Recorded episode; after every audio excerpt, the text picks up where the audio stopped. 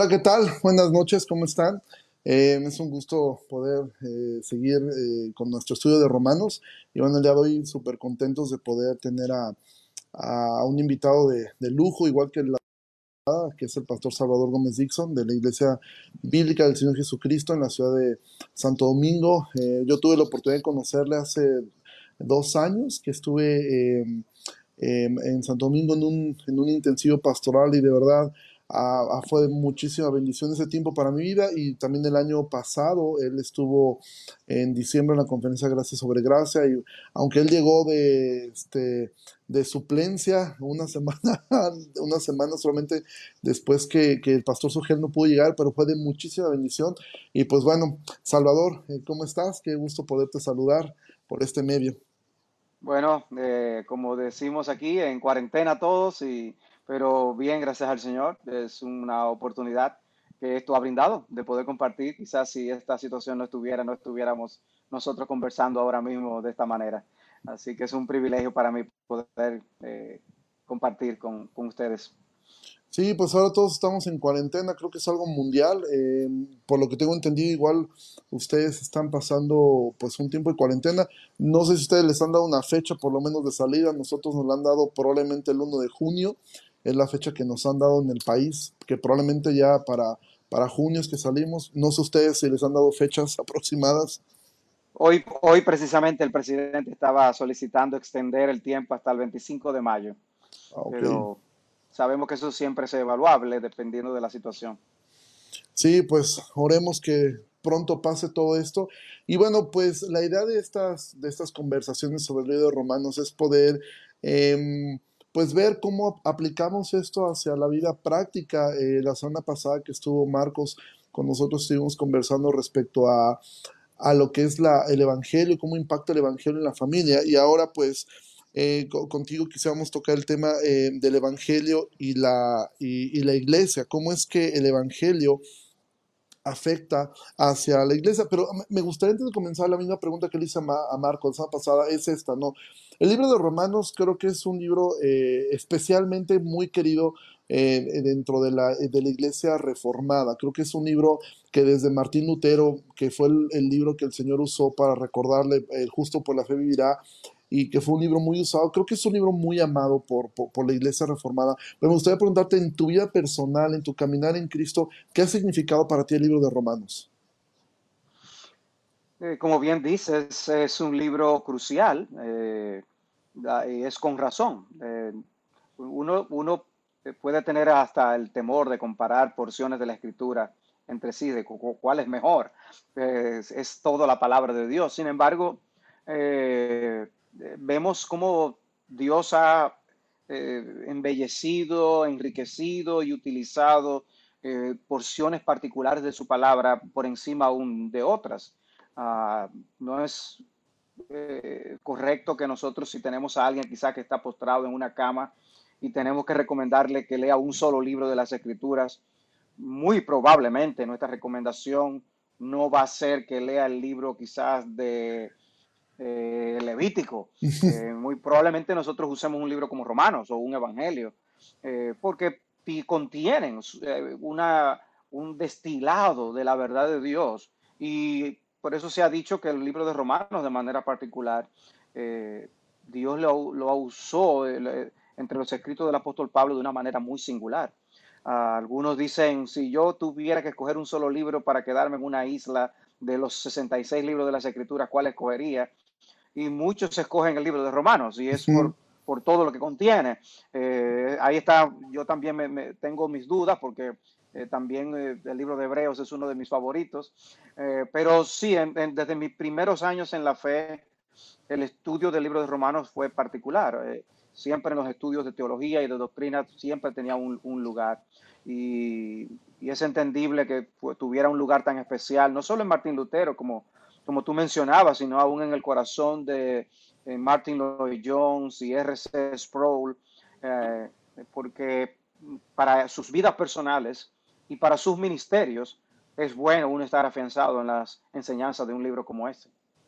Sí, definitivamente creo que eh, el libro de Romanos eh, ha, ha, sido quizá uno de los libros que más ha influenciado en el pensamiento eh, cristiano. Evidentemente toda la Biblia, pero de alguna forma sí, yo también considero que el libro de Romanos contiene algo de San Marcos Peña. Realmente con el libro de Romanos, evidentemente como tú dices, es difícil sacar eh, un libro por encima de los demás, pero, o sea, ahí está contenido prácticamente todo, todo lo que es la Biblia está contenido allí en ese libro. Cuando hablamos de evangelio, comúnmente algunas personas eh, piensan que el evangelio es algo que, que yo creo una vez y vemos 1.16, eh, no me avergonzo el evangelio, es poder de Dios para salvación y lo asumimos, lo aceptamos, pero a veces se tiene la idea como que el Evangelio es para las personas nuevas solamente, algo que predico una vez, algo que creo una vez y que después me olvido de eso. Yo, yo por ejemplo, recuerdo mucho, una vez me invitaron a una iglesia a eh, predicar y yo le preguntaba al pastor, eh, ¿quieres que predique respecto a algún tema eh, este, en específico? Y él me dijo, pues me, me gustaría que predicas algo, pues algo básico, algo sencillo puedo explicar acerca del Evangelio y a mí me dio un poco de, de, dije, ok, está bien, ¿no? Puedo predicar acerca del Evangelio, pero a veces esa parte es como que se minimiza, como que, bueno, son temas para los niños, son temas como para los nuevos, son temas como eh, para ellos, ya no es para nosotros, para nosotros ya es como que pensamos que, y de hecho yo me escuché en alguna enseñanza que dijo, que cuando Pablo se refería a la leche espiritual, se refería eh, al Evangelio y las viandas, pues ya eran otros temas, quizás la escatología o la predestinación, estos temas, era como que esos temas son, son sencillitos, son para los nuevos, para los niños, ya no para nosotros. Sin embargo, pues eso es un, ¿tú cómo tú qué responderías ante esa idea? Bueno, eh, yo este, eh, grabé en el día de ayer la clase del libro de Dios libro por libro que estamos estudiando en nuestra iglesia para retomar ese curso.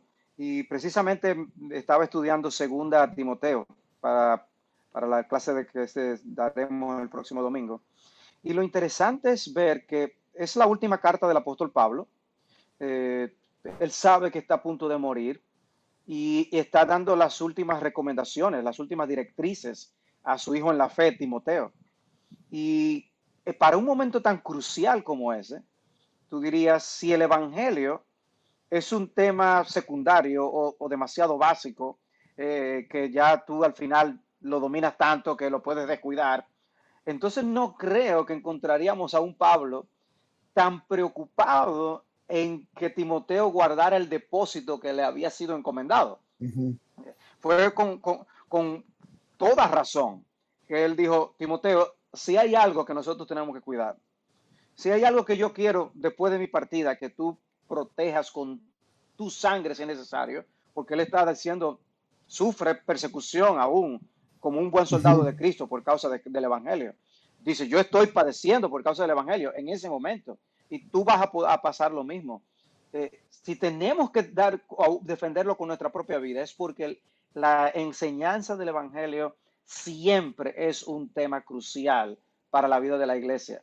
Timoteo estaba cuidando la iglesia en Éfeso, ya le había dado una primera carta para que se supiera conducir en la casa de Dios, pero él no dijo, no, ya Timoteo es un hombre experimentado, yo puedo, no tengo que recordarle esto, esto es demasiado básico. No, él, él insistió, Timoteo, esto es lo que tenemos que predicar, esto es lo que tenemos que cuidar, y cuida que otros hombres no vayan a penetrar y a, a enseñar un evangelio diferente. Esa es la preocupación de Pablo en 2 Timoteo, la última de sus epístolas. Y eso nos dice mucho.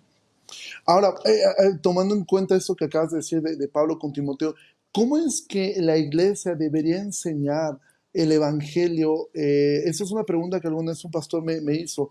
él me decía, yo escucho que ustedes hablan, o sea, ese énfasis sobre el Evangelio, pero, ¿qué quiere decir esto? O sea, que todos los domingos tengo que enseñar que Jesús bajó eh, a morir por nuestros pecados y que cree en Él. Él me decía, ¿cómo es que esto lo puedo llevar a una predicación hablando de cualquier eh, tema de la Biblia expositivamente, pero cómo es que el Evangelio se introduce en la predicación? Eh, la respuesta a una pregunta así es sí y no. No en el sentido de que no escogemos repetir las mismas palabras para explicar el Evangelio. Sí, pero decimos que sí, en el sentido de que el Evangelio va a permear o va a bañar todo cuanto nosotros hagamos, no solo en nuestra vida eclesiástica, sino también en nuestra vida individual, nuestra vida familiar.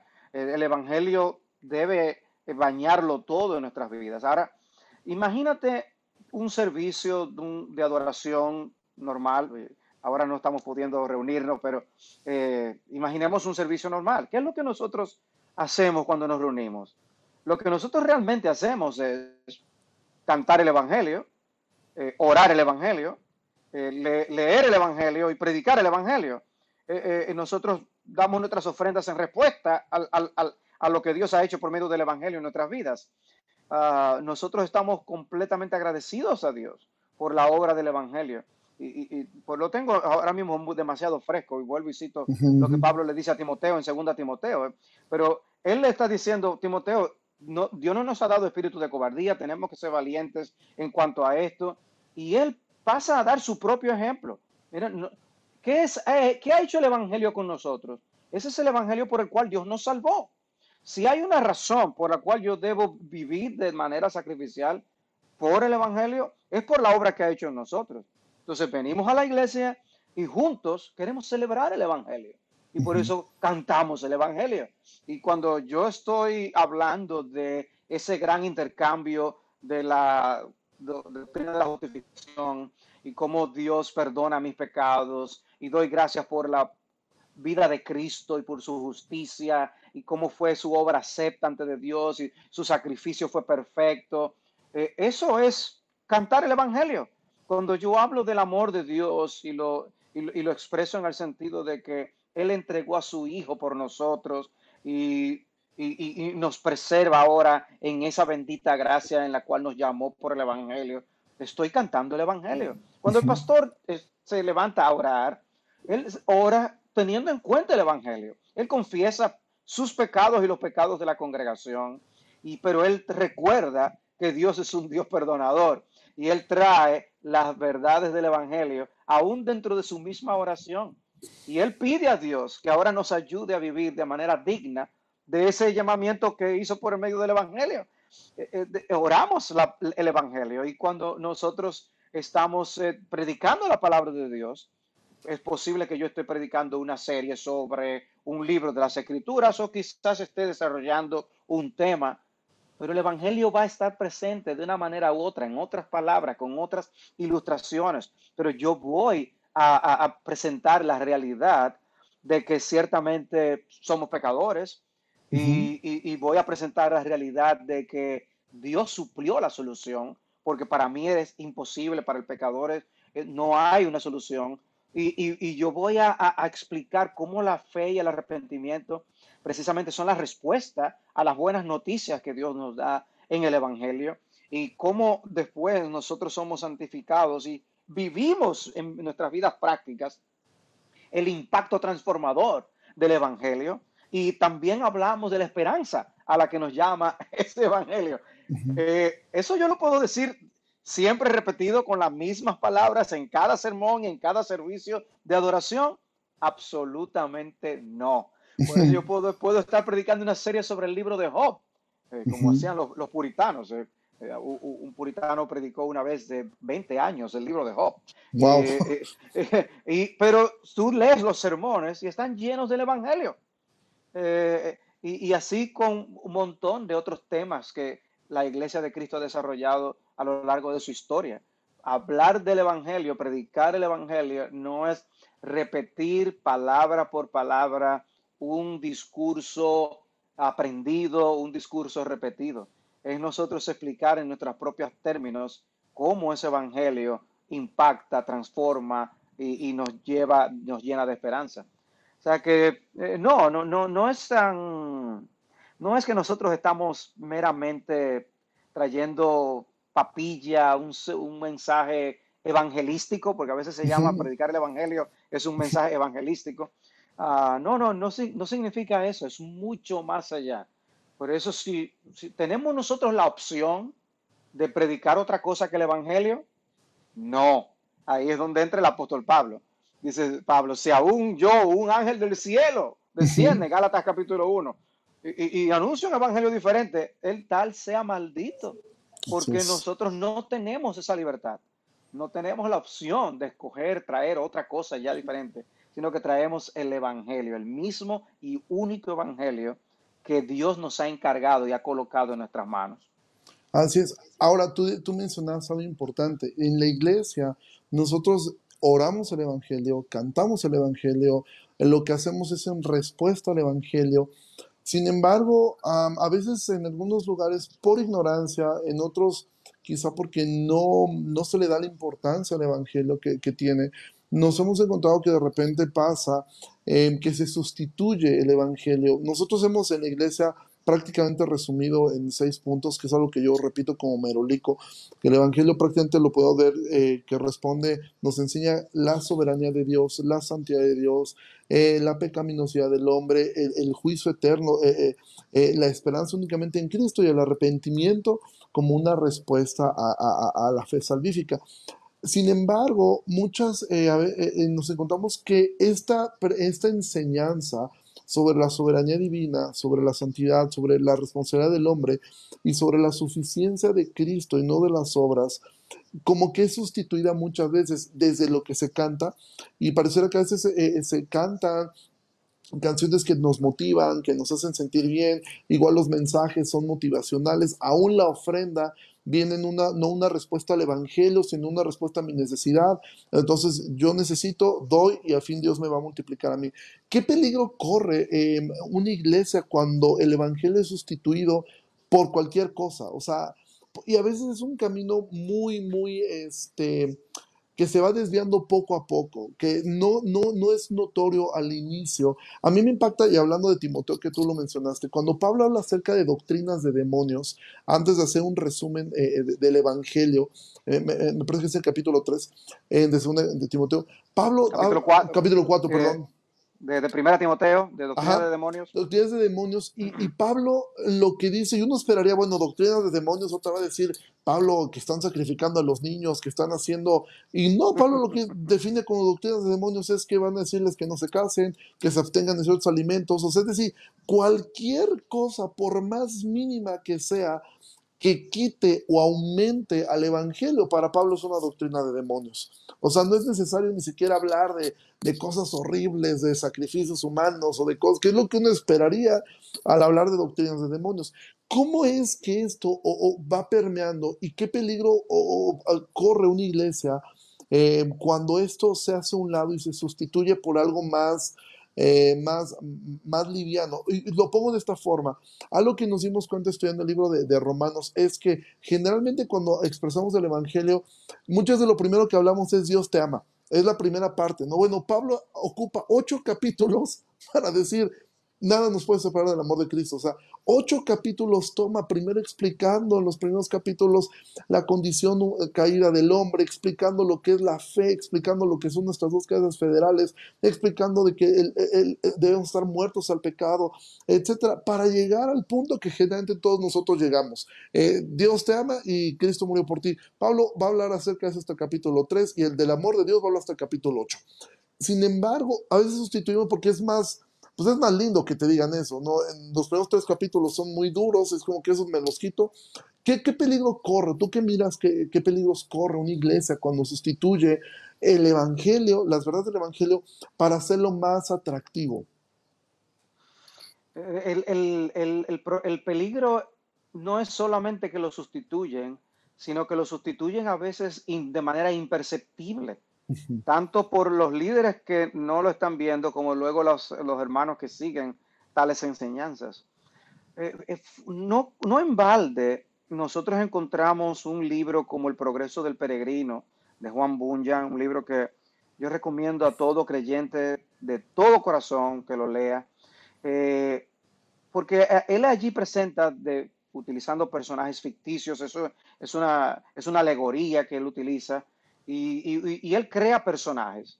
Y son personajes para ilustrar precisamente esa relación que debe de haber entre la ley y el evangelio. Eh, la ley y el evangelio, ese, ese contraste teológico, ese contraste doctrinal, ese contraste práctico es crucial. Y, y, Bunyan, los puritanos en sentido general lo enfatizaban, pero Bunyan lo ilustra de una forma magistral en su libro. Él, por ejemplo, eh, presenta a, Cristiano antes de llegar al camino de, a la cruz y, encontrar su salvación. se encuentra con el Señor legalidad y, cómo debe subir la, montaña donde está Moisés, eh, pensando que con su esfuerzo es que él puede llegar y alcanzar el favor de Dios. Pues uno podría ser tentado a pensar que eso solamente es una tentación para aquellos que están eh, antes de que no han conocido a Cristo, eh, sino personas que están fuera de la salvación, pero que una vez llegan a la salvación ya no hay el riesgo de, de pasar a aferrarnos a la ley y que ya todo lo vivimos por la gracia, pero no, no es así. Pablo mismo confrontó a los Gálatas, porque ellos precisamente, dice, habiendo comenzado de tal manera, ustedes ahora van a caer. O sea, yo les he enseñado acerca de la gracia, yo les he enseñado cómo ustedes deben vivir por el Espíritu. Y yo los veo ustedes ahora viviendo por la carne, ustedes están viviendo por la ley. ¿Qué es lo que ha pasado aquí? Ese riesgo, ese peligro está para cualquier iglesia. Nosotros si nos descuidamos, terminamos buscando la manera de agradar a Dios por nuestras actuaciones y no sabiendo de que eso fue logrado por Cristo gratuitamente por el sacrificio de su sangre. Y ahora nos corresponde simplemente confiar y descansar en Él. No para venir a la salvación y encontrar el perdón de nuestros pecados, sino durante toda nuestra vida cristiana. Nos mantenemos descansando en Él. Venid a mí todos los que estáis trabajados y cargados y yo os haré descansar. ¿Un día?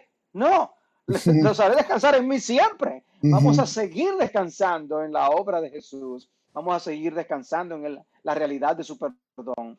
Y, la fe no se practica el día que vinimos a Cristo, sino que la fe se sigue practicando todos los días de nuestra vida. Y en ese sentido, eh, eh Bunyan introduce personajes eh, dentro de todo el peregrinaje de cristiano y él se encuentra con estos personajes y hay diálogos súper interesantes en la manera como se mete dentro de las iglesias, eh, se meten en las iglesias ideologías, eh, teologías, doctrinas que sustituyen el verdadero evangelio y la práctica del verdadero evangelio en las iglesias. Tú hablabas del punto de las ofrendas y cómo hay personas que lo que quieren es eh, multiplicar el dinero que tienen y dan a Dios para poder conseguir otro tanto. y no es la expresión de un corazón agradecido que, que, dice, si en el Antiguo Testamento daban tanto, yo ahora que tengo tanto en Cristo Jesús y aún el sello del Espíritu, pues voy a dar aún más, eh, porque tenemos mil razones. No es para ganar el favor de Dios, no es para ganar el perdón de Dios. Entonces, imagina tú no solamente lo que ocurre en un servicio de adoración, sino la vida práctica de los creyentes. Nosotros estamos llamados a enseñarnos unos a otros, exhortarnos unos a otros, amonestarnos unos a otros. ¿Te gustaría que la persona que viene y se acerca a ti y que te va a confrontar por algún pecado que vio en ti, te gustaría que fuera una persona que confía en su obrar la ley y se gana el favor de Dios? ¿O te gustaría que se acerque a alguien que confía en Cristo y descansa en la realidad de que todos sus pecados han sido perdonados y lavados por lo que Cristo hizo en la cruz. Yo creo que coincidiríamos en que nosotros preferiríamos a alguien que pueda identificarse conmigo como pecador, porque como dice Pablo, eh, si tú vas a amonestar a alguien y vas a, levantar a alguien que ha caído, considérate a ti mismo, no sea que tú también seas tentado. y debemos hacerlo con un espíritu de mansedumbre. Eh, eh, ¿Cómo puedo yo hacer eso si yo no vivo el Evangelio? O la parábola que Cristo dio de, la persona que no estuvo dispuesto a perdonar al que le debía poco, cuando eh, eh, aquella otra persona le había perdonado todos mis millones de dólares. Si, si, Dios nos ha perdonado tanto, es el entendimiento del Evangelio que me va a permitir vivir una, con una actitud perdonadora dentro del seno de la iglesia. Eh, o sea que vivir y practicar el Evangelio va a ser, debe ser la norma de una iglesia sana, porque nosotros no nos estamos eh, ganando el favor de Dios, no estamos compitiendo para ver quién llega a Dios. Ya Cristo lo logró por nosotros. Ahora solamente estamos disfrutando de la bendición, de la comunión que nosotros tenemos con Él. No es, no llama la atención que Pablo dedique tanto espacio de tantas epístolas y aún otros libros del, Nuevo Testamento. Y aún podemos incluir ahí hasta el libro de Apocalipsis y las cartas de Cristo a las iglesias. No, no, no nos llama la atención que hayan tantas advertencias contra el peligro de las falsas doctrinas y de manera particular con el peligro de sustituir el Evangelio con otras cosas. Eh, es, una vez vuelvo y cito a Pablo en las epístolas pastorales. Timoteo, ten cuidado de que tú no pierdas el tiempo en discusiones infructíferas acerca de cosas secundarias. Pero Timoteo, no debes perder de vista que lo más importante es el Evangelio. Entonces, si Pablo, un, apóstol tan usado por Dios, enseña a su hijo amado, aquí el que ha sido entrenado por Pablo el apóstol, y lo que le dice es, cuídate de que tú no te apartes del Evangelio y enséñale a los demás que están allí en las iglesias que no se aparten del Evangelio, que no se pongan a hablar otra cosa que no sea conforme a la sana enseñanza, las sanas palabras. Retén la forma de las sanas palabras. ¿Por qué ese énfasis? Porque hay un contenido que a nosotros se nos ha entregado y nosotros tenemos que protegerlo a toda costa porque esas cosas, esas doctrinas se meten en las iglesias. Y, notemos, nosotros el Evangelio es llamado la forma de las sanas palabras. La sana doctrina es otra manera en la que se, plantea. Y se llama sana porque produce una vida sana. El, el, estilo de vida que se producirá en las iglesias será el fruto y la consecuencia de la sana doctrina que nosotros estemos enseñando con respecto al Evangelio. De manera que, una vez más, volvemos al punto. O sea, eh, eh, eh, tenemos nosotros el, derecho a descuidarnos, a que otras cosas penetren en las vidas de las iglesias. Sí, las iglesias se pueden desviar, miembros de las iglesias se pueden desviar, pastores se pueden desviar, y por eso tantas advertencias en las escrituras. Por, podemos caer en el hecho de ser una iglesia legalista podemos caer en el hecho de ser una iglesia licenciosa, que es no entender el Evangelio de la misma manera. O sea, tanto la iglesia legalista como la iglesia licenciosa no entienden el Evangelio. El Evangelio produce un estilo de vida que es conforme al Evangelio. Ruego que andéis como es digno de la vocación con que fuisteis llamados. Y Dios nos llamó por medio del Evangelio. de manera que no tenemos libertad de conducir la iglesia con otros parámetros, otras formas, otras, otras cosas que sustituyan, que ocupen el lugar de, del Evangelio. Solo le corresponde al Evangelio. Amén. Y, tomando en, cuenta esto que, acabas de comentar, creo que Pablo es una de las cosas que, va llevando en el, en el, libro de Romanos. De repente este énfasis tan grande, eh, por ejemplo en el capítulo 3, respecto a la justificación eh, por fe solamente, poniendo uno el ejemplo de, de Abraham, eh, en, el capítulo 4, pero cuando llegamos al capítulo 6, Pablo también hace este énfasis en la lucha que el creyente eh, debe tener, sobre todo llegando al capítulo de que debe estar muerto al pecado en el capítulo 8, poner en claro que si hacemos morir las obras de la carne por el Espíritu, viviremos. Entonces, hay como que esta tensión siempre entre, me gustó mucho como, como Sugel en una enseñanza de, de, Romano lo dice, o sea, entre por un lado el, el, antinomiano, el que cree que ya la ley, no, no, o sea, ya Cristo cumplió todo, ¿para qué? Y del otro lado el legalista, el que dice, no, hay que hacer, hay que hacer. Tomando en cuenta, y, tomando en cuenta aquí dos preguntas que, eh, que, que creo que las podemos unir es, cuando cantamos el Evangelio es algo importante, creo que eso ya lo has, ya lo has tocado, pero por aquí alguien eh, eh, nos pregunta Andrés, obviamente el Evangelio produce un gozo en, eh, el corazón del creyente y ese gozo evidentemente debería o, toca también las emociones, cada quien las puede expresar de, formas distintas. Sin embargo, lo que yo me he encontrado mucho de a veces de, iglesias de, sana doctrina es que en este énfasis a veces de querer exaltar eh, las verdades del Evangelio, a veces pareciera que hay una restricción a las emociones. Em, o como que está mal si yo muestro emociones al cantar, está mal si yo muestro, de alguna forma es como si ellos, a, veces lo veo así, como si eso opacara un poco. Sin embargo, a, mí me encanta en lo personal, algo, que gocé mucho cuando, cuando he visto eh, eh, hombres eh, en la adoración de distintas iglesias, el ver la forma tan gozosa de expresar esta parte. ¿Qué lugar tienen las emociones realmente en, en, la expresión de un creyente en su adoración? Por poner un ejemplo. Es interesante la pregunta que haces. Nosotros, haciendo un ejercicio, un ejercicio de imaginación. Ah, imaginemos que la Biblia no se nos hubiera dado por escrito. Imaginemos que la Biblia hubiera sido en audio. ¿Cómo hubieran sido los salmos? Eh, ¿cómo, qué, tono, qué entonación le damos? Yo no sé si tú has tenido la oportunidad de escuchar la Biblia dramatizada. Sí. Eh, para eso hay que estudiar. Sí. Porque uno tiene que escoger qué, qué emoción darle a las palabras de, del endemoniado cuando fue sanado por Jesús. O sea, ¿qué, qué, cómo, ¿cómo digo lo que él dijo? O, si yo voy a, asumir el papel del ciego Bartimeo, ¿cómo lo pongo a rogar al Hijo de Dios que lo sane? Eh, ¿Sin emoción o con emoción? Eh, hay, algo en el hecho de que Dios nos dio la Biblia por escrito que nos deja a la imaginación el cómo fueron las cosas. Y yo creo que hay una razón, una sabiduría detrás de eso.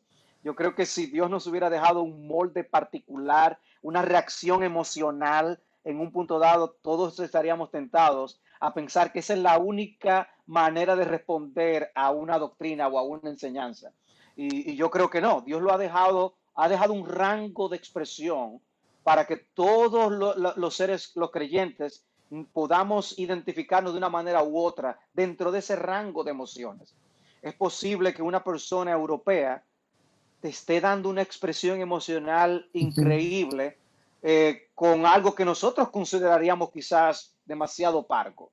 Pero, y que, y que nosotros pensamos que por hacerlo todavía con un poco más de efusividad, pensamos que realmente lo estamos haciendo de la manera correcta. Y quizás aquella otra persona lo hizo con más gozo que nosotros.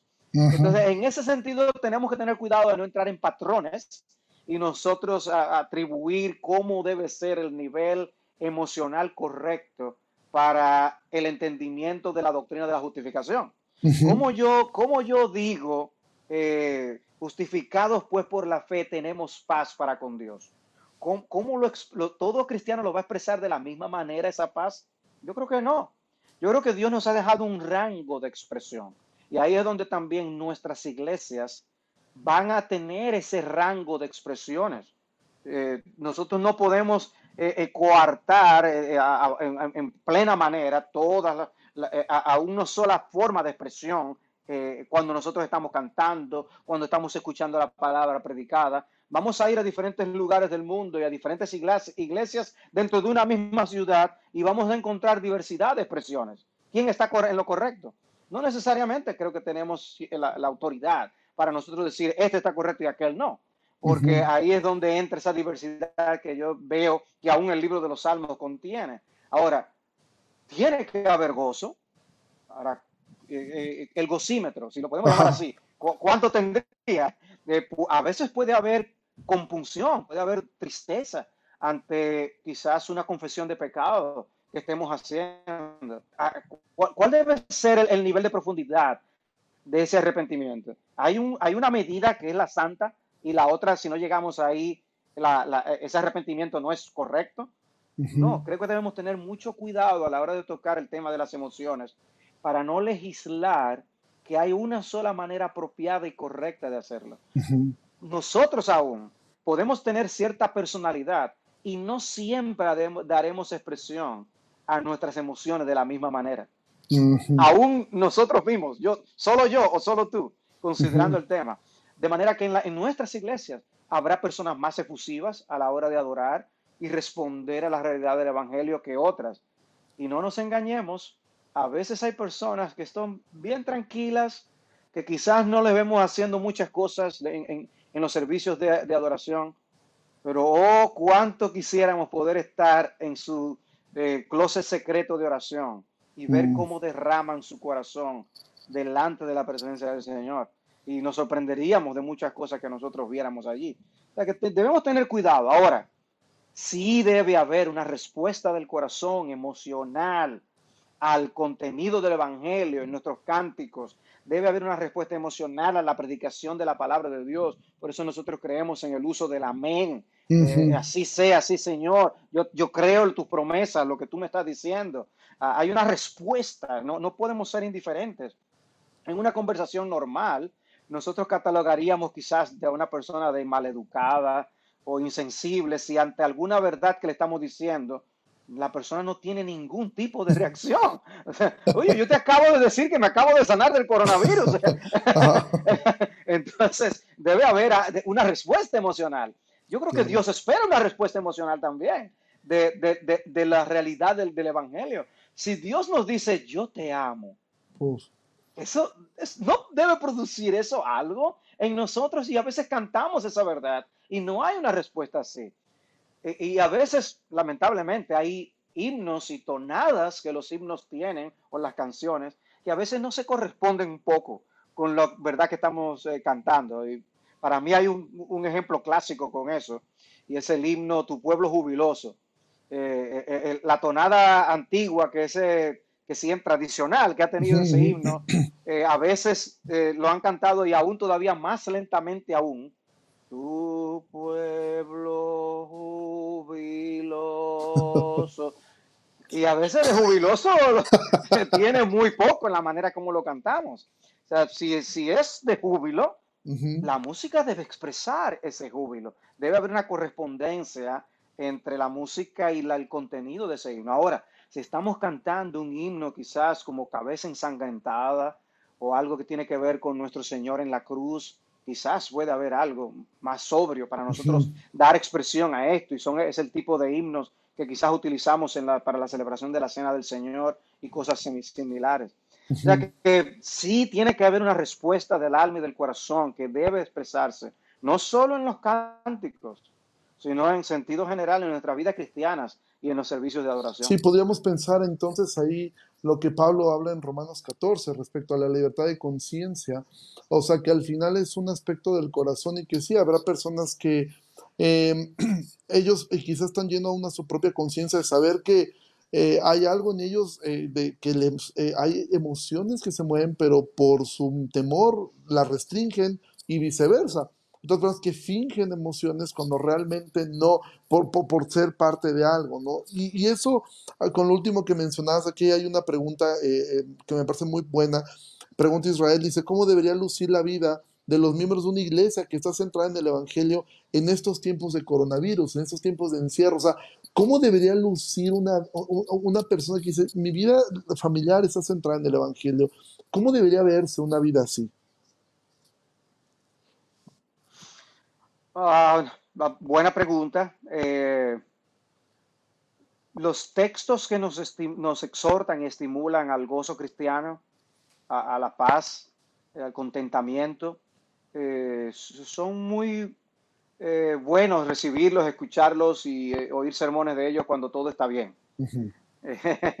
lo difícil es cuando las cosas no andan bien. Lo difícil es cuando hay dolor y aflicción. Lo difícil es cuando hay enfermedad, lo difícil es cuando hay persecución. Y, ahí es donde brilla el ejemplo de un Pablo y un Silas, que presos pueden cantar al Señor y los presos escucharles y ver, el, era un testimonio para ellos, eh, o, para los que estaban ahí alrededor, escuchar a estos dos hombres cantando en medio de aquella situación. O sea, nos preguntamos, ¿eso es porque él es apóstol? ¿Eso es porque ellos tenían una, un espíritu diferente? Nosotros somos también tenemos que ser llenos del Espíritu, no solo los apóstoles, todos tenemos que ser llenos del Espíritu, eso es lo que dice Efesios capítulo 5. Entonces, en ese aspecto, ¿cuál es el fruto del Espíritu? El fruto del Espíritu, amor, gozo, paz. Entonces, el Espíritu en nosotros, esa paz y ese gozo, en medio de las circunstancias difíciles. Estad siempre gozosos. gozosos. Gracias a Dios por todo. Hay un agradecimiento, hay una actitud que es diferente al mundo. Nosotros eh, no tenemos el rostro eh, alegre porque las cosas van bien en el sentido de las circunstancias. Tenemos el rostro alegre y tenemos gozo en el corazón por la obra que Dios ha hecho a nuestro favor por Cristo y que nosotros gozamos por medio de la fe. Entonces, hay razones más que suficientes para nosotros estar gozosos en el Señor. Pero si nosotros ponemos nuestra mira en la tormenta y no en el Cristo que puede caminar sobre las aguas, nos vamos a hundir. Nosotros tenemos que realmente por la fe mirar a nuestro Señor en medio de la tempestad y poder así descansar en el Señor. Yo no conozco lo que el futuro nos depara. Ninguno de nosotros sabe si nosotros o algún otro familiar terminará contagiado por el coronavirus y si lo superará o no. No lo sabemos. Algunas personas dicen que una gran parte de, la humanidad se va a contagiar. Eh, si nosotros lo pensamos de una forma eh, apartado del Señor, ay, ¿qué va a pasar conmigo? Y voy a vivir asustado. Eh, yo no puedo vivir así. Dice que por nada estemos afanosos y que todas esas ansiedades debemos presentarlas al Señor en oración y descansar en Él. Entonces tenemos que obedecer las escrituras y, pensar bíblicamente en momentos como estos y poder traer a, nuestra, a nuestro corazón la verdad de que Cristo nos ama, la verdad de que nuestro gran problema, el principal problema está resuelto y que podemos partir a la eternidad y que cerrar nuestros ojos aquí es abrirlos en la gloria. Si nosotros no reflexionamos en eso y meditamos en eso, entonces es como Cristo cuando preguntaba, entonces, ¿qué hacéis de más? No estamos viviendo como los paganos que no conocen a Dios. Debe haber una diferencia. ¿Cuál es la diferencia con nosotros? Y ahí es donde entra esa respuesta a la verdad del Evangelio en nuestras vidas personales. Amén. Eh, estamos entrando casi ya a la recta final. Me gustaría simplemente un par de preguntas más. El tiempo realmente sí, sí. impresionante. Llevamos, llevamos cerca de 50 minutos en la conversación. Vaya, vaya. Se me ha ido rapidísimo. Eh, pregunta, esa es una buena pregunta. Dice, en estos tiempos de distancia social, estamos quebrantando el mandamiento de no congregarnos. ¿Y cómo es que podemos cumplir este mandamiento ahora que por las circunstancias extraordinarias que es a nivel mundial, no nos podemos reunir juntos, o sea, no nos podemos reunir como iglesia. Algunas personas de repente preguntan, ¿no es esto quebrantar el mandamiento? De hecho, he mirado a algunos pastores que han sido encarcelados por hacer reuniones eh, públicas en desobediencia civil y bueno, han sido ellos encarcelados y ellos defienden completamente que ellos están obedeciendo a Dios. Eh, sin embargo, ¿cómo podríamos dar una explicación ante esto? O sea, que realmente no estamos eh, desobedeciendo el mandato bíblico a la hora de tener que congregarnos de la forma como lo estamos haciendo. nosotros vamos a, encontrar siempre en nuestra vida eh, dualidades éticas, en, el sentido de que nosotros no vivimos por un mandamiento, ni por dos, ni por tres. Dios nos ha dado muchos mandamientos y exhortaciones en su palabra. Ah, los fariseos, cuando se vieron confrontados con el hecho de si debían ayudar a sus padres ante las necesidades materiales, ellos dijeron, no, no, pero es que lo que yo pudiera darles mi ofrenda a Dios. yo no, no, no, le puedo dar, no, lamento no poder ayudarte, papi y mami, porque es que lo que yo tengo es para ofrendárselo a Dios. Ah, ¿Y, qué, respondió el Señor? O sea, realmente ellos no estaban actuando correctamente. Ahí es donde entra cómo nosotros debemos sopesar, evaluar en sabiduría las circunstancias. El único mandamiento no es el mandamiento a congregarnos. Si ese fuera el único mandamiento, sí lo estaríamos violando y sí estaríamos en falta en, este sentido. No lo estamos cumpliendo en el sentido real de estarnos congregando, pero no es un pecado a mi entender, porque estamos cumpliendo otros mandamientos, como el mandamiento del amor al prójimo, por ejemplo. El hecho de que nosotros estamos cuidando a la, humanidad, a los amigos que están a nuestro alrededor, y no queremos ser un medio de difusión de una enfermedad simplemente porque eh, tenemos que estar allí reunidos. Eh, queremos estar reunidos, pero eh, ahora mismo podemos poner en riesgo la vida de esas personas que queremos salvar por nosotros satisfacer el deseo de estar reunidos. Yo creo que Dios más que nadie entiende, porque misericordia quiero y no sacrificio, que nosotros estamos haciendo esto por amor. No creo que es lo mismo de lo que ha ocurrido aún en estos mismos días en otros países donde no hay libertad religiosa, donde hermanos nuestros no se pueden reunir simplemente porque el gobierno se los prohíbe por, por el, evangelio en sí, no por un asunto de una pandemia. El caso nuestro es por una pandemia, por una razón para mí que ahora hasta este momento se justifica el que nosotros lo hagamos de esta manera. Y doy gracias a Dios de que podamos tener opciones. No es un sustituto, pero que podamos tener la opción de adorar y predicar por medio de las redes sociales y estos medios del de, Internet para poder edificar nuestras almas y aún alcanzar a los perdidos. Ah, de manera que quizás si nos hubiera tocado en una época donde no hubiera teléfono, ni internet, ni nada, digamos en los años 500 después de Cristo, otra hubiera sido la historia. Sí. Eh, estaríamos enviándonos eh, eh, quizás pequeños manuscritos para poder edificarnos aquí y allá, y, sería una situación muy, muy, difícil. pero no es lo que tenemos ahora mismo. Y por eso decía, en la ética cristiana hay mandamientos que a veces van, a, vamos a tener que escoger qué obedezco en un momento dado. Porque obedecer uno puede implicar la desobediencia de otro. Y ahí fue donde a, veces los judíos se perdieron en, el asunto. Guardar el día del Señor, decía Cristo, eh, eh, eh, pero no fue el hombre creado por el día de reposo. El día de reposo fue creado. Por... Entonces, cuando venimos a ver, podemos tergiversar estas cosas. Hay, hay, prioridades éticas que nosotros tenemos que tener cuidado en la forma como las evaluamos. Amén, amén. Hay un tema que me gustaría tratar y lo hago por, por esto. Esta es una pregunta personal y es motivada por, por varios amigos eh, que me lo solicitaron. Y es esto.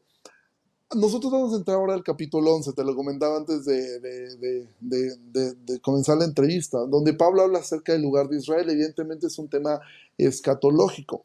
Em, sin embargo, el Evangelio debe estar por, estar por encima, eh, bueno, no por encima, sino el Evangelio es lo que rige todos los temas que, la Biblia tiene. Actualmente, sobre todo en nuestras iglesias, que eh, somos más, bueno, para los que quizás no estén familiarizados con el término escatología, la doctrina de los últimos tiempos, ¿no? La segunda venida de Cristo, todo esto. ¿Cómo es una iglesia no morir en el intento cuando tienes eh, distintas formas de, pensar respecto a esto? Por ejemplo, yo sé que la manera en como yo explicaré Romanos 11 será totalmente distinta a la manera como Sugel la explicará ahora que llegue y seguramente lo hará mil veces mejor que yo. Em, eh, sin embargo, ¿cómo es que e, esta doctrina que nos une en todos en la esperanza de la venida de Cristo, todos anhelamos que el Señor regrese, pero ¿cómo es que nosotros no deberíamos morir en el intento de amarnos, entendiendo que hay diferencias en cuanto a ver ciertos aspectos, sobre todo en la escatología? Em, ¿Cómo podríamos mirar que, el Evangelio está eh, presente en esta parte y que no debería ser un tema que nos debería de llevar a a, problemas mayores, sencillamente a poder mirar la diferencia. A mí me, eh, Marcos Peña alguna me compartía su escatología, ¿no? que él es la de niñista, ¿no? Y que decía, yo de repente veo una cosa, veo otra, y realmente no, no está una definición, ¿no? Entonces, eh, ¿cómo podemos nosotros poder este, eh, llevar esta parte, lidiar con estos temas que a mí, a mí me impresiona cómo Pablo eh, mete un tema así, ¿no? En, el libro de Romanos. Este, yo en lo personal hubiera encantado que se lo hubiera brincado y poderme brincar del capítulo 10 al 12 y ya este, no tocar ese tema. Sin embargo, está ahí dentro, ¿no? Lo que pasa es que tienes que llegar, mi hermano, tienes que llegar a donde quieres. no, pero eh, fíjate, eh, lo que lo, que yo veo en una invitación como esta que tú me haces, de venir y participar en un evento como este, lo que yo veo es una aplicación del Evangelio. Lo, que yo veo es una actitud de gracia de parte de ustedes, que aún ustedes conociendo que yo tengo una postura escatológica que difiere de la tuya, en este caso de manera particular, yo veo una actitud de gracia. Nosotros estamos unidos en el Evangelio, estamos unidos en lo más importante y por eso podemos tener diferencias de criterio en asuntos secundarios. Nosotros creemos que Cristo vuelve. Eso es escatología. Esa es la escatología importante. Nosotros creemos que si morimos se partiremos a su presencia. Esa es escatología central, crucial. El hecho de si después habrá un milenio y cómo será ese milenio, el lugar de Israel, etcétera. El problema viene cuando nosotros hacemos esas cosas centrales para la identificación de alguien como cristiano y como hijo de Dios y no el abrazar el Evangelio tal como nos fue revelado en las Sagradas Escrituras. Ahí es donde entra la confusión, pero eh, por eso te digo, lo que yo veo es una aplicación de ese Evangelio. Y también, obviamente, la paciencia que yo he tenido sabiendo cuál es tu postura de poder venir y hablar contigo también. o sea, no, mi, hermano, o sea, de verdad, es, es que es, es triste ver cómo los hermanos se separan de otros simplemente porque en escatología tienen posturas distintas en cuanto a este tipo de cosas. Porque, ¿qué nos enseña el Evangelio? nos enseña que nosotros somos los más grandes pecadores y que Cristo es el más grande Salvador. Amén. Y que por lo tanto Él perdona nuestros pecados. Y no debería eso darnos una, una actitud para con aún para con aquellos que disienten de nosotros en posturas como las de la escatología. Amén, amén, amén. Sí, como yo he dicho, ya Dios les dará a ustedes mil años para darse cuenta. mil años para reflexionar. No, pero de verdad es una bendición. No, no tenemos que discutir sobre asuntos de palabras y así cosas.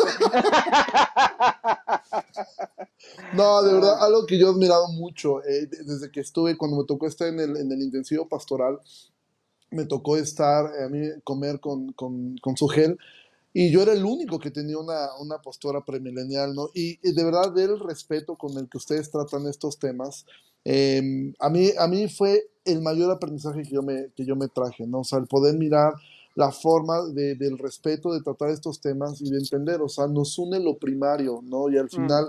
daremos gloria a Dios cuando estemos todos juntos y poder gozar que Él regresó y que ahora estamos con Él eterna, eternamente. Amén. Entonces, eh, para, para, terminar eh, este tiempo, y de verdad agradecerte mucho, ya llevamos 56 minutos, eh, simplemente, ¿cómo tú podrías eh, cerrar esta conversación? En un ánimo a la iglesia, que la mayoría de las personas, nosotros tenemos 80 personas conectadas, un ánimo de decir cómo, cómo vivir ahora esta parte. En la iglesia, uh -huh. que evidentemente todos uh -huh. formamos la iglesia, entre todos formamos la iglesia, esta iglesia local, y que hay personas de otras partes de, de, de, de, del estado y del país que están siguiendo esta transmisión. ¿Cómo tú podrías cerrar a manera de conclusión esta conversación? Ustedes están estudiando Romanos. Eh, quizás si uno hace una encuesta y pregunta a los hermanos eh, dónde tú deberías comenzar a predicar la serie, o si tú fueras a escoger predicar solo ocho capítulos del, del libro de Romanos, ¿cuáles serían? Quizás las personas quisieran que tú comenzaras ya en, lo práctico, o a lo mejor comienza en el capítulo 12, ¿por tú comienzas en el capítulo 12, Ricardo? Uh, y ahí encontramos, hay muchas cosas prácticas para la vida de la iglesia. No, no, no podemos, no tenemos esa, esa libertad.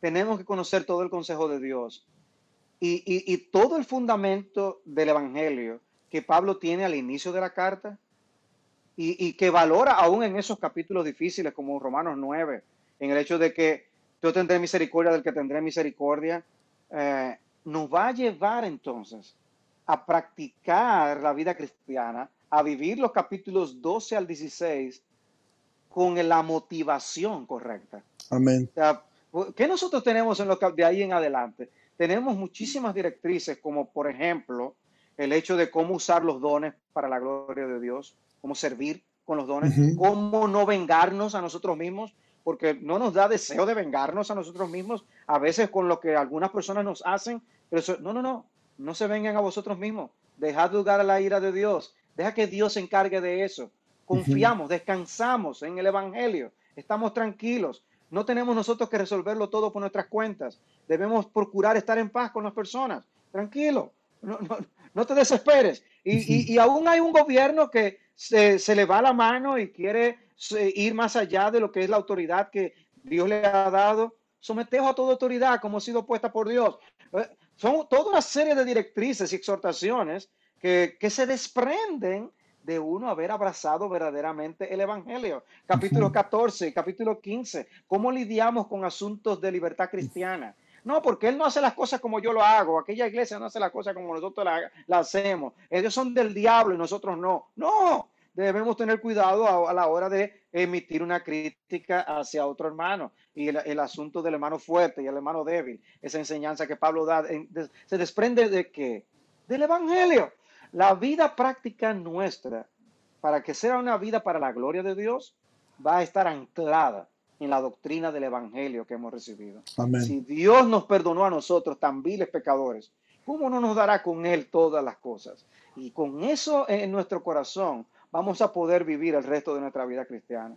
Por eso es que no debemos correr, sino caminar a lo largo de la epístola, ir paso a paso, y Dios irá poniendo las piezas de nuestras almas en su lugar. Amén, amén y amén. Pues Salvador, de verdad un gusto este, conversar contigo. Aquí, pues, mucha gente manda saludos, este, muchos quieren que tú expliques Romanos 11. este, eh, pero bueno, una bendición poder eh, conversar contigo. Saludos a todos, Claudio, a Andrés, a eh, Paul, Karina, todos los que han estado comentando, pues que el Señor les bendiga a todos. Ha sido un gozo poder compartir con ustedes por este medio pues igual para nosotros me gustaría terminar este, orando, este, orando y agradeciéndote mucho por este, por este tiempo. Señor, muchísimas gracias por esta noche. Agradecemos tanto porque en tu omnipresencia es hermoso saber que tú estás aquí en Jalapa, tú estás ahí en Santo Domingo, tú estás en, en el hogar de cada persona que está siguiendo esta transmisión. Eres un Dios hermoso, eres un Dios que nos ha dado este esta familia tan grande que nos une tu sangre, la sangre de Jesucristo.